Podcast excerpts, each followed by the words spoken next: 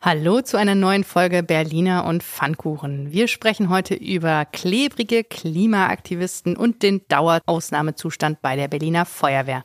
Mein Name ist Anke Mürre, mir gegenüber sitzt heute Tagesspiegel-Chefredakteur Lorenz Marold. Ihre Wartezeit beträgt voraussichtlich 17 Minuten. Berliner und Pfannkuchen, der Podcast vom Tagesspiegel Checkpoint. Ja, Lorenz, ich freue mich besonders, dass du es heute hergeschafft hast. Ja, ich freue mich auch. War ein bisschen voll und stand alles so ein bisschen still. Wolltest du nicht ohnehin ein bisschen mehr Fahrrad fahren? Ich bin gestern Fahrrad gefahren. In Vorbereitung auf das große Velocity am Sonntag, wo wir mit einem Tagesspiegel-Team starten, muss ich als Oldtimer gut vorbereitet sein und bin gestern deswegen mal 90 Kilometer zur Probe durch die Mittagshitze geradelt. Und was macht der Muskelkater? Naja, das war der Anlass, weswegen ich die Batterie gewechselt habe und mein MG von 1968 heute früh in Gang gebracht habe und mit dem bin ich dann stecken geblieben. Gut, also Schuld am Stau waren natürlich wie immer nicht die Autos, sondern die Klimaaktivisten. Merke, du stehst nicht im Stau, du bist der Stau. Genau. Also Klimaaktivisten und Aktivistinnen haben heute Morgen mal wieder was blockiert, diesmal die Eingänge zum Bundesfinanzministerium und haben dort gefordert einen Schuldenerlass für die Länder des globalen Südens. Mhm. Das erschließt sich jetzt nicht jedem sofort, was damit gemeint ist. Ich habe es gesehen, also so vom abgeleiteten Verkehr von der Polizei um die Ecke geleitet. Wir können ja mal reinhören, was das Ziel dieser Klebeaktion war. Gerade sind es 50 Grad in Indien und Pakistan. In den Ländern sterben Menschen an Hitze, aber auch an Überflutungen. Überall brennen Wälder. Und das vor allem in den Staaten, die nicht zur Klimaerhitzung beigetragen haben. Das, diese Schuld trägt nämlich vor allem äh, die G7-Nationen und deswegen stehe ich heute hier vor dem deutschen Finanzministerium in Berlin. Wir haben alle drei Eingänge blockiert. Menschen haben sich an die Türen und Tore geklebt, um Christian Lindner und alle Mitarbeitenden des Finanzministeriums darauf hinzuweisen, dass sie die Möglichkeit haben, dem globalen Süden die Schulden zu erlassen. Der globale Süden fordert einen Schuldenerlass und ähm, wir solidarisieren uns damit, denn nur so haben diese Staaten überhaupt eine Chance, in eine soziale, gesamtgesellschaftliche Transformation zu investieren, die dringend notwendig ist, um äh, sich an diese Klimaerwärmung anzupassen. Diese Forderung ist nicht radikal, was wir hier tun, ist nicht radikal. Da stimmt mir auch unser UN-Generalsekretär Antonio Guterres zu, der in seiner ähm, Rede zum IPCC-Bericht gesagt hat, die Radikalen sind nicht die äh, KlimaaktivistInnen, sondern die Länder, die weiterhin in diese Rohstoffe, in fossile Rohstoffe investieren. Jo, das war Amelie Meyer von der Initiative Dead for Climate. Und ihre ersten Worte haben mich erinnert an eines der beeindruckendsten Bücher, das ich in der letzten Zeit gelesen habe, nämlich ähm, Das Ministerium für die Zukunft von mhm. Kim Stanley Robinson. Und das fängt genau an mit der Hitzekatastrophe in Indien äh, mit 50 Grad und unfassbar vielen Toten und geht also weiter damit, dass Indien sich entscheidet, einfach mit viel Umweltschmutz den Himmel zu verdunkeln, um wenigstens ihr eigenes Land zu retten. Es geht im weiteren Fortgang auch um Klimaterrorismus, um Radikalisierung von Klima. Werden wir vielleicht gleich noch zu kommen. 80 Demonstranten haben sich an dem Protest beteiligt. Mehrere Leute, wie gesagt, haben sich festgeklebt, auch am Gebäude. Und das Ziel, Finanzminister Christian Lindner soll sich beim Weltwährungsfonds für einen Schuldenschnitt für Länder des globalen Südens einsetzen. Was das alles miteinander zu tun hat, dem müssen wir uns noch ein bisschen nähern. Ja, erstmal ist es ja gar nicht so einfach, den Überblick zu erhalten. Dead for Climate hatten wir jetzt bisher noch nicht so auf dem Schirm. Zuletzt war es ja vor allem die Gruppe Letzte Generation. Letzte Generation heißen sie genau, die die Straßen blockiert haben, die Auffahrten zur A100 vor allem. Am Donnerstag war es die Frankfurter Allee, da äh, prominent begleitet von der Kreuzberger Bürgermeisterin Clara Herrmann. Und da ging es noch gegen Ölbohrungen in der Nordsee, die jetzt auch wieder zumindest im Gespräch sind. Und im Februar ging es noch um ein Gesetz gegen Verschwendung von Essen. Alle irgendwie gegen irgendeine Form von Klimawandel. Lorenz, blickst du da noch durch? Ja, ich versuch's und ich glaube schon. Und letztlich ist es auch so kompliziert nicht, weil es hängt halt alles miteinander zusammen. Das muss man einfach so sehen. Und dass es verschiedene Gruppen gibt, das ist auch, sage ich mal, in der Tradition von Protest eigentlich fast folgerichtig, weil sich natürlich da auch immer wieder Einzelne abgrenzen. Die einen wollen es ein bisschen radikaler, die anderen ein bisschen weniger radikal. Manche haben große Ziele, andere wollen erstmal mit kleinen Zielen vorankommen. Alle haben ihr eigenes Selbstverständnis, das war auch schon immer so. Und die Frage ist tatsächlich auch, mit der wir uns beschäftigen müssen, in welche Richtung geht das jetzt eigentlich hauptsächlich? Also wird das wirklich radikaler? Oder wird die Verzweiflung dazu führen, dass die Gruppen sich immer weiter zerkleinern und dann auch wieder unbedeutend werden? Es ist jedenfalls ziemlich viel Frust auf der Straße. Das merkt man auch, dass da so ein bisschen bei vielen Berlinerinnen und Berlinern die Akzeptanz eher zurückgeht. Das ist jetzt so ein bisschen gefühlte Realität, weil das natürlich, wenn man gerade zur Arbeit muss, zum Arzt, zur Ärztin das Kind in die Kita bringen muss, das hat man vielleicht dann in dem Moment wenig Verständnis für das große Ganze, obwohl man eigentlich dahinter steht. Das ist auch menschlich verständlich. Und damit ist so ein bisschen meine Befürchtung, dass man eher das Gegenteil damit erreicht. Also dass sich mhm. die, die Wut dann gegen die AktivistInnen richtet und nicht so sehr gegen die Politik. Ja. ja. Wobei, ich habe da schon ein gewisses Verständnis für, weil ich meine, gelb-blaue Fahnen aufzuhängen und Solidarität draufzuschreiben, das ist halt sowas von kostenlos und folgenlos. Mhm. Und natürlich überlegt sich jemand, der tatsächlich protestieren will, der will ja auch was erreichen. Und mit Latsch-Demos erreicht man offensichtlich gar nichts, selbst wenn es irgendwie ganz, ganz große sind. Und das Gefährliche dabei ist natürlich, wenn man versucht, sozusagen Situationen, die anderswo existieren, schon hier hinzubringen, dass man mit einem Bein tatsächlich schon wieder in dem gewalttätigen Protest steht und das abzugrenzen. Also tatsächlich zu nerven mit Nadelstichen mhm. und die Leute aufmerksam zu machen. Sie wissen ja alle über den, um den Klimawandel, ja. setzen sich trotzdem immer wieder alle in ihre Kisten, fliegen in den Urlaub. Auch die Jüngeren, auch aus der Redaktion, wer eine kleine Blitzumfrage ergab. So, das ist so dieser Widerspruch. Ne? Und auf den so deutlich aufmerksam zu machen, das geht, glaube ich, nur, wenn es tatsächlich wehtut und wehtun natürlich Verspätungen. Ja, und das, äh, irgendwo hat man das Gefühl, es muss auch immer noch eine Schleife weiterdrehen, ne? immer noch eine, eine Stufe radikaler werden, weil sonst einfach das so durchrauscht. Ne? Ich glaube, wenn die Politik deutlicher signalisieren würde, dass sie jetzt auch verstanden haben, dass man nicht mehr mit kleinen Schritten, sondern tatsächlich mit einem großen Schritt nach vorne muss. Und das signalisiert eben die internationale Politik nicht. Aber erst dann werden auch solche Aktionen wahrscheinlich nicht mehr nötig sein. Ja, und was aus der Politik zu hören ist bisher, ist eher ablehnend. Clara Herrmann habe ich äh, gerade schon erwähnt, die war zumindest mal da und hat geguckt, hat aber auch auch gesagt, sie hat Verständnis für friedlichen Protest, auch aber diese Blockade hält sie nicht für richtig. Und bei den anderen Parteien ist es auch ähnlich mittel- bis ablehnend. Ja, auch die Innensenatorin ist natürlich schwerstens dagegen. Aber eben auch das Abwägen bei den Grünen ist auffällig. Ne? Also einerseits so ein bisschen Solidarität, aber bitte nicht zu doll und so weiter. Also so eigentlich sehr sozialdemokratisch, die Grünen. Ja. Und wenig ja, die Grünen haben natürlich das größte Problem damit, äh, sich dazu zu positionieren, weil sie natürlich die, die, die Sache und das Ziel unterstützen, wie viele andere auch. Aber da mit auf der Straße zu stehen und sich anzukleben wird, da hat, glaube ich, Clara Herrmann auch einen relativ großen Shitstorm bekommen mhm. letzte Woche. Ja, sie ist immerhin das, Bürgermeisterin, sie ja. repräsentiert natürlich da mehr als nur ihre grünen Parteifreundinnen und Freunde, sondern sie muss den ganzen Bezirk repräsentieren und da stecken eben auch mehr Leute drin.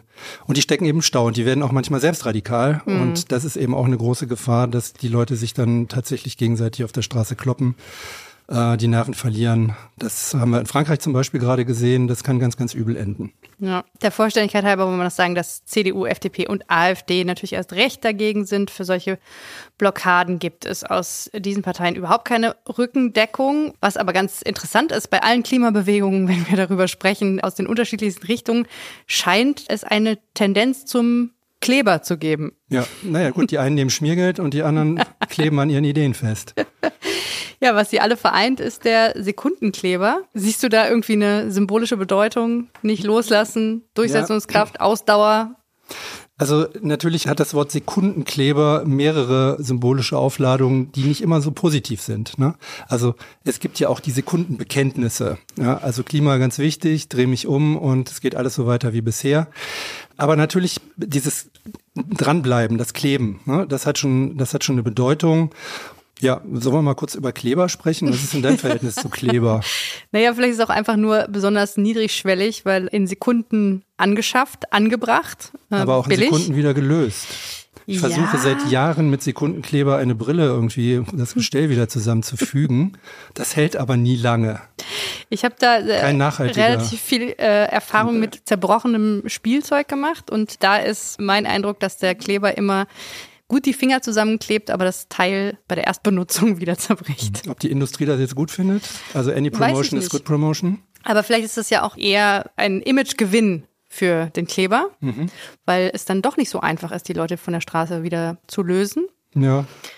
Wir können ja mal schauen, was der Bundesverband Klebstoffe uns dazu sagt. Und Vera Heie hat uns zur unsachgemäßen Verwendung von Sekundenklebern eine Sprachnachricht geschickt. Die sogenannten Sekundenklebstoffe sind chemisch betrachtet Cyanacrylate und damit sehr, sehr reaktive Klebstoffe, die mit Hilfe von Feuchtigkeit sehr schnell aushärten. Und bei dieser chemischen Reaktion wird auch viel Wärme entwickelt und diese Wärme kann das menschliche Gewebe schädigen. Insbesondere die Augen sind da gefährdet, die Netzhaut. Und daher sollte man es unbedingt vermeiden, diese Klebstoffe unsachgemäß zu nutzen und schon gar nicht am eigenen Körper. Und es gibt zwar auch ganz spezielle Cyanacrylate, die als medizinische Klebstoffe zum Beispiel bei Operationen angewendet werden. Das sind aber nicht die Sekundenklebstoffe, die man im Baumarkt oder im Supermarkt kaufen kann. Das sind speziell dafür entwickelte Klebstoffe. Falls es aber dann doch mal versehentlich zu einer Verklebung mit Sekundenklebstoff kommt, dann muss man keine Panik bekommen, denn mit viel lauwarmem Wasser ist dieser Klebstoff dann wieder gut löslich und das braucht dann einfach nur ein bisschen Zeit und Geduld. Zeit, Geduld und Öl, ne? Speiseöl. Ja. Die Polizei nimmt Speiseöl, um das zu lösen. Aber ich weiß nicht, ist das Olivenöl oder Kürbisöl? Keine Ahnung. Sonnenblumenöl, Sonnenblumenöl. ist ja gerade eher knapp, ne? Vielleicht Hm. steckt da auch eine globale Verschwörung dahinter. Ich glaube auch. Ähm, was lernen wir jetzt aus der Sprachnachricht? Bitte nicht mit den Augen ans Finanzministerium kleben. Unsachgemäße Verwendung dieses Klebers wird nicht empfohlen. Ja. In diesem Sinne spielen wir erstmal Ping-Pong. Oh je. Es gibt wieder Fusion, das Festival Fusion gibt Corona-Comeback. Nach zwei Jahren 70.000 Leute sollen da kommen. Veranstalter warnen allerdings vor dem 9-Euro-Ticket. Wegen des großen Ansturms hat die Bundespolizei angekündigt, den Zugang zu Zügen zu regulieren, mit anderen Worten zu sperren. Es könnte also passieren, dass die ein oder anderen mit dem Fahrrad anreisen müssen.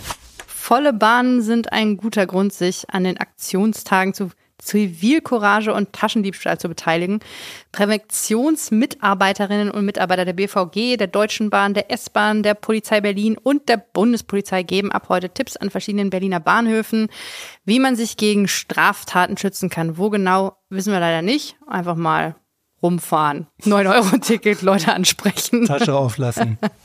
Kai Bernstein ist neuer Präsident bei Hertha BSC. Den hatten wir ja auch schon hier in der Sprachnachricht. Das ist der Mensch, der früher mal die Harlequins mitgegründet hat, eine Ultragruppierung. Das gibt's echt bei keinem anderen Verein, nicht mal beim ersten FC Köln. Man kann fast überlegen, einzutreten. Und auch äh, bemerkenswert Frank Steffel, der frühere Kennedy von der Spree, CDU-Kandidat ähm, und ziemlich erfolgreicher Handballpräsident der Füchse, ist durchgefallen. Und zwar ziemlich deutlich. Da schalte HOH durch große Teile Berlins am Wochenende, ähm, auch durch die Redaktion, kleine Inside-Information. Eine große Fanbasis dürfte sich auch gegen die neuen Pläne für den Bierpinsel wehren. Der Besitzer will das Steglitzer Wahrzeichen nämlich mal wieder umpinseln, diesmal von bunt auf grün und Skandal auch umbenennen. Das kann er ja mal versuchen. Kann er mal versuchen. Schwangere aus, da sage ich nur. Langer Lulatsch, was gibt's noch alles? Telespargel. Oh Gott, oh Gott, oh Gott, schnell weiter. Langfristige Pläne wünscht sich auch die Berliner Clubkommission für den Herbst. Um Schließungen zu verhindern, durfte der Senat diesmal nicht nur auf Masken und Abstand setzen. Stattdessen heißt es, brauche es gute Lüftungsanlagen, haben wir auch schon mal irgendwo gehört, oder? Für Schulen auch. Und PCR-Tests. Ja, zweieinhalb Jahre Pandemie und wir drehen uns immer noch im Kreis. Gute Luft gibt es aber sicherlich heute Abend in der Bar jeder Vernunft. Der Blogger Joab Nist hat seine Notes of Berlin in ein Theaterstück verwandelt, das entlang der Notizzettel und Kieznachrichten durch die Hausflure, Hinterhöfe und schwarze Bretter führt. Beginn ist heute um 20 Uhr in der Bar jeder Vernunft. Jo, die Band 17 Hippies, die kennt ihr alle bestimmt. Die haben eigentlich 13 Mitglieder, unlogisch genug. Jetzt kommt auch noch dazu, dass ein Mitglied pausiert. Lühl mit bürgerlichem Namen Lutz Graf Ulrich hat keine Lust, unter zwei G-Regeln aufzutreten und will deswegen nicht mehr mitmachen.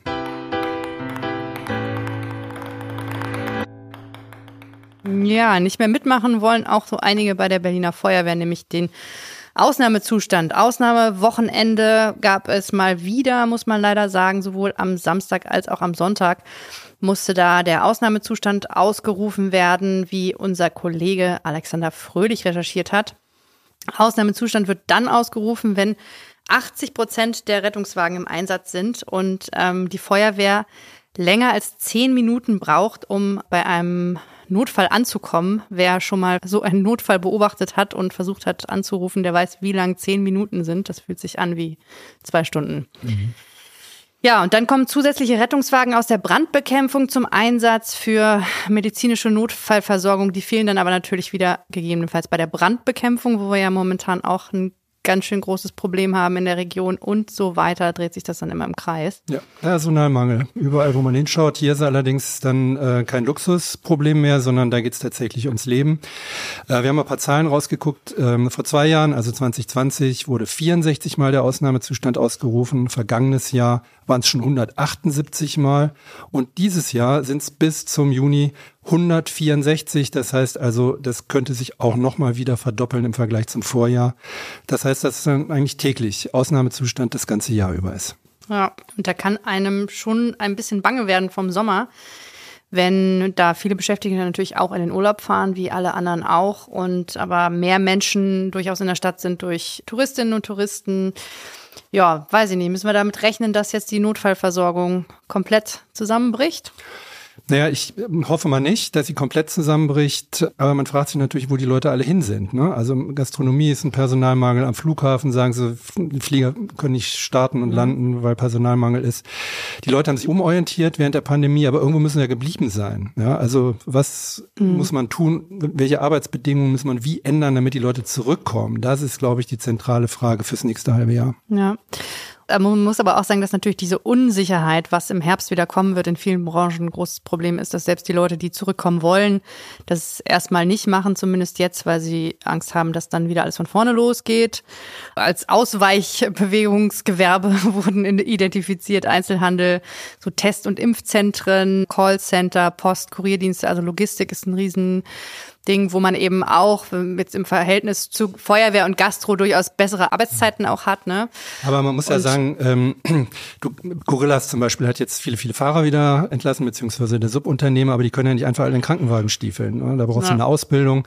Und wenn man weiß, wie schlecht auch Ärzte beispielsweise bezahlt werden, wenn die in den ersten Jahren diese Krankenwagen Fuhren nachts machen, dann wundert man sich auch nicht. Das ist auch wirklich ein harter Job. Der wird nicht besonders anerkannt, außer dass ab und zu mal einer vom Balkon klatscht. Ja. Aber er ist wirklich gesellschaftlich und damit meine ich tatsächlich eben auch, was das Gehalt betrifft, nicht so anerkannt, wie es eigentlich sein könnte und müsste.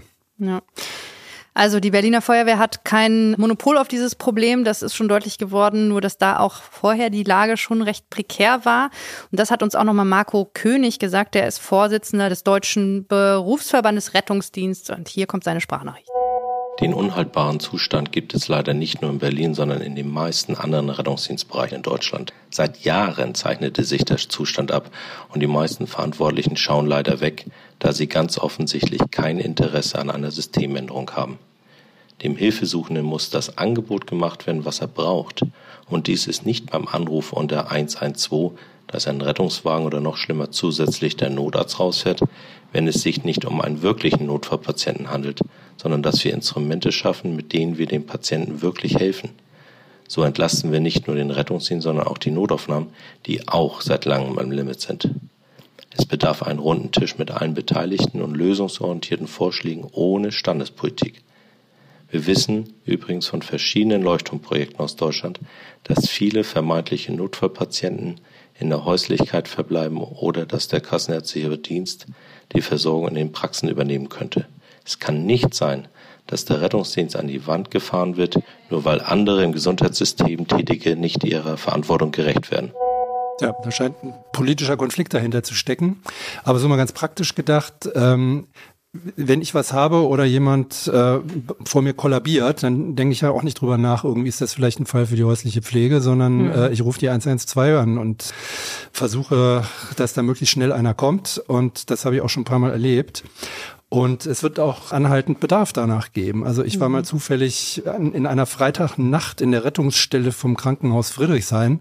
Da hast du echt den Eindruck, da ist Bürgerkrieg. Also mhm. Also da wird im Minutentakt werden da irgendwie Leute eingeliefert, denen es nicht nur nicht gut geht, sondern dem einen irgendwie ist der Arm gebrochen, dem nächsten ist das Auge ausgeschlagen und der vierte hat sich irgendwie den Kiefer gebrochen, weil er mit dem Roller Kopfheister gemacht hat. Das geht ja die ganze Zeit. Und das ist nicht eine Frage des Sortierens, glaube ich, sondern das ist einfach eine Frage der Kapazität. Es ist aber durchaus bei der Notruf, bei der 112 auch ein Riesenproblem, dass die Leute wegen jedem eingewachsenen Fußnagel da anrufen. Ne? Also dieses, wenn der Arzt voll ist oder man, keinen Termin kriegt oder gerade die Öffnungszeiten nicht sind. Patienten ne? voll. Das ist, das ist ein Riesenproblem. Genau. Ne? Also das haben ja auch Leute gesagt, die die Einsätze fahren, dass Menschen, die tatsächlich einen Kahn haben, äh, wegen jedem Pillepalle dann ja. plötzlich die 112 anrufen. Und das blockiert, das bindet viele Kapazitäten. Vor allem ist das ein Problem, wenn dann ein wirklicher Notfall da ist, nämlich zum Beispiel ein Herz-Kreislauf-Stillstand. Da kommt es dann auf jede Minute an. Und in Berlin liegt die Überlebenschance bei so etwas nur bei 11 Prozent. Das ist zwar auch deutschlandweit nicht viel besser, da liegt Berlin ungefähr im Schnitt, aber es gibt vor allem in Skandinavien durchaus deutlich bessere Überlebenschancen. Zum Beispiel sind es da 15 bis 25 Prozent. Ähm, das äh, ging jetzt aus einer Anfrage hervor, die der FDP-Abgeordnete Björn Jotzo an den Senat gestellt hat. Und warum Berlin da vergleichsweise schlecht dasteht, haben wir ihn auch nochmal gefragt. Hier kommt seine Nachricht. Es gibt drei ganz wesentliche Gründe, warum Berlin so schlecht dasteht. Der erste Grund ist eine niedrige Quote, in der Laien tatsächlich eine Reanimation vornehmen. Und das ist der wichtigste Grund, denn die ersten Minuten nach einem Herz-Kreislauf-Stillstand sind ganz entscheidend. 64 Prozent der Herz-Kreislauf-Stillstände treten zu Hause auf und äh, in knapp der Hälfte der Fälle sind Familienangehörige, Passanten oder Arbeitskolleginnen und Kollegen anwesend, die sofort Wiederbelebungsmaßnahmen einleiten könnten. Aber trotzdem liegt die Laienreanimationsquote deutschlandweit und auch in Berlin nur bei circa 40 Prozent. Und äh, das ist dramatisch niedriger als in den skandinavischen Ländern. Beispielsweise in Norwegen haben wir eine Laienreanimationsquote von 70 Prozent. Ein zweiter Aspekt, warum wir so schlecht abschneiden im Vergleich zu anderen Ländern, ist die Verteilung von Defibrillatoren. Äh, das sind Geräte, die bei Herzstillstand dazu führen, dass äh, das Herz wieder in Gang gesetzt werden kann. Und diese Geräte sind in Deutschland äh, wesentlich weniger verbreitet, insbesondere in größeren privaten Häusern oder aber auch teilweise auch in öffentlichen Gebäuden, als das in Skandinavien der Fall ist. Und das Dritte, äh, was bei uns nicht funktioniert, äh, ist die Statistik und die Schlüsse daraus. Die Berliner Feuerwehr beispielsweise nimmt gar nicht auf, ähm, ob Laienreanimation stattgefunden hat und mit welchem Erfolg. Und dadurch kann man auch nichts verbessern. Jo, das war die FDP. Und Tatütata, die CDU ist auch schon da. Äh, die hatten ja ihre Chance. Frank Henkel, als der Innensenator war, ob es da so viel besser war. Es war jedenfalls anders und für die Zukunft wurde nicht so wahnsinnig vorgesorgt. Deswegen kann Kai Wegner, jetziger Oppositionsführer, auch sagen, das darf uns nicht kalt lassen. Hier geht es um Leben und Tod der Berlinerinnen und Berliner. Und er fordert natürlich zwölf zusätzliche Rettungswagen mit 50 Stellen. Das ist ja auch alles nicht verkehrt. Und dann wird auch noch die SPD-Innensenatorin kritisiert. Das kann man immer machen. Und Kai Wegner meint, äh, sie soll sich jetzt keine Sommerruhe gönnen. Eben, er gönnt ja. ihr nicht mal die Sommerruhe. Das, das ist, das ist wirklich gemein. Und nur der Vollständigkeit halber ist, dass die Zahl und die Einsätze des Rettungsdienstes seit Jahren steigt. Das äh, war auch schon unter dem angesprochenen CDU-Innensenator so. Aber natürlich ist es die Aufgabe von Kai Wegner, da den ja. Finger in die Wunde zu legen, sage ich mal, passenderweise zu dem Thema. Von Laien und Laien war schon die Rede, aber vielleicht fragen wir nochmal Profi, was man da eigentlich tun kann. Ähm, und deswegen hören wir uns jetzt mal die Sprachnachricht von Lars Wieg von der Deutschen Feuerwehrgewerkschaft Berlin-Brandenburg an. Die Frage ist gar nicht so einfach zu beantworten. Daher möchte ich als Deutsche Feuerwehrgewerkschaft nur drei Punkte benennen, die, um, um kurzfristig eine Lösungs also eine kurzfristige Entlastungsmöglichkeit zu schaffen. Zum einen müsste die Berliner Feuerwehr sogenannte Vorausfahrzeuge schicken, Erkunder zu Patienten, wo nicht ganz klar ist, äh, braucht der Patient einen Rettungswagen, um ins Krankenhaus transportiert werden äh, zu müssen oder eben nicht. Zum Zweiten wäre es äh, aus unserer Sicht wirklich, ähm, ist eine Forderung von uns, die Kassenärztliche Vereinigung unter dem Notruf 116, 117 besser auszustatten, damit dort mehr Hausbesuchsdienste stattfinden können. Und zum Dritten wäre es wirklich äh, eine essentielle Forderung von uns, die Krankentransporte einzubinden in den Rettungsdienst, um dann dort äh, Einsätze, die keine Notfallrettungsdiensteinsätze sind, mit Krankentransporten zu beschicken. Langfristig ist das Ziel, neue Modelle zu gehen, neue, neue Modelle des Rettungs Dienstes zu gehen. Äh, da muss man nur über einen großen Teich blicken nach Amerika. Dort gibt es ähnliche Systeme, Paramedic-Systeme, die, die auch leistungsfähig sind und guten Rettungsdienst machen. Ähm, das wäre langfristig ein Ziel, weil die, das Personal, was wir im Rettungsdienst brauchen, hat einen langen Ausbildungszeitraum von drei Jahren und das ist nicht so einfach zu bekommen, wie sich das alle vorstellen. Gut, ich habe einen Wunsch. Bitte keinen runden Tisch. Bitte einfach die Erkenntnisse umsetzen. Ich glaube, es ist eigentlich alles gesagt.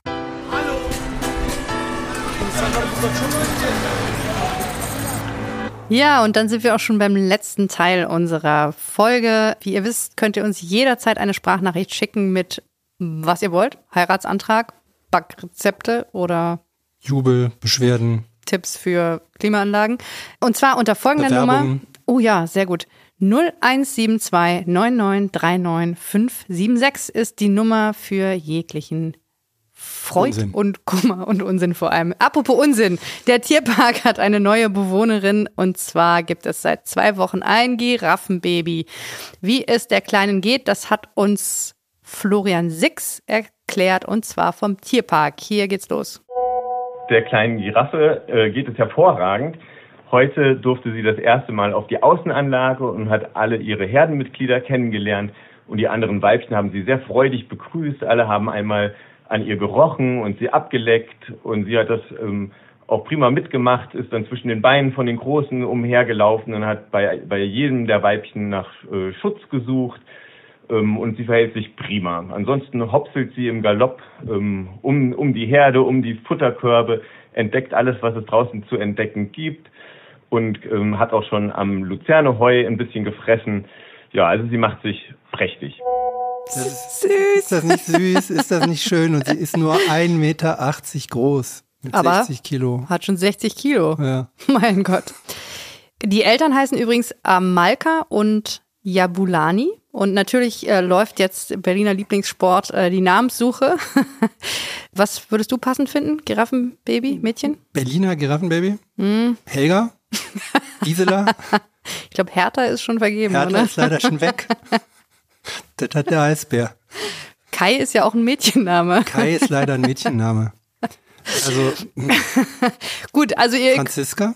Also Franziska, schöne Idee. Ähm, ihr könnt uns natürlich auch Vorschläge schicken, bitte mit Begründung als Sprachnachricht an Aber keine Deepfakes bitte. 0172 9939576 und wir haben jetzt genug geschwitzt hier und, und sagen jetzt einen Berliner und einen Pfannkuchen.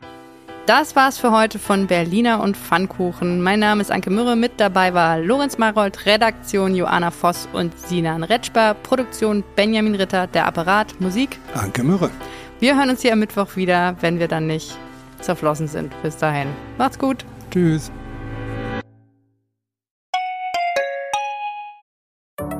Hallo, ich bin Anke Mürre, stellvertretende Chefredakteurin beim Tagesspiegel. Vielen Dank, dass ihr unseren Podcast hört. Wenn er euch gefällt, dann probiert doch auch mal unsere digitale Zeitung aus. Als E-Paper oder Digitalabo auf tagesspiegel.de. Hier bekommt ihr täglich einen guten und verlässlichen Überblick über alles, was für euch wichtig ist. Aus Berlin, Deutschland und der Welt. Jetzt einfach gratis testen unter tagesspiegel.de/slash probieren. Wir freuen uns auf euch. Der Tagesspiegel aus der Welt, aus der Weltstadt.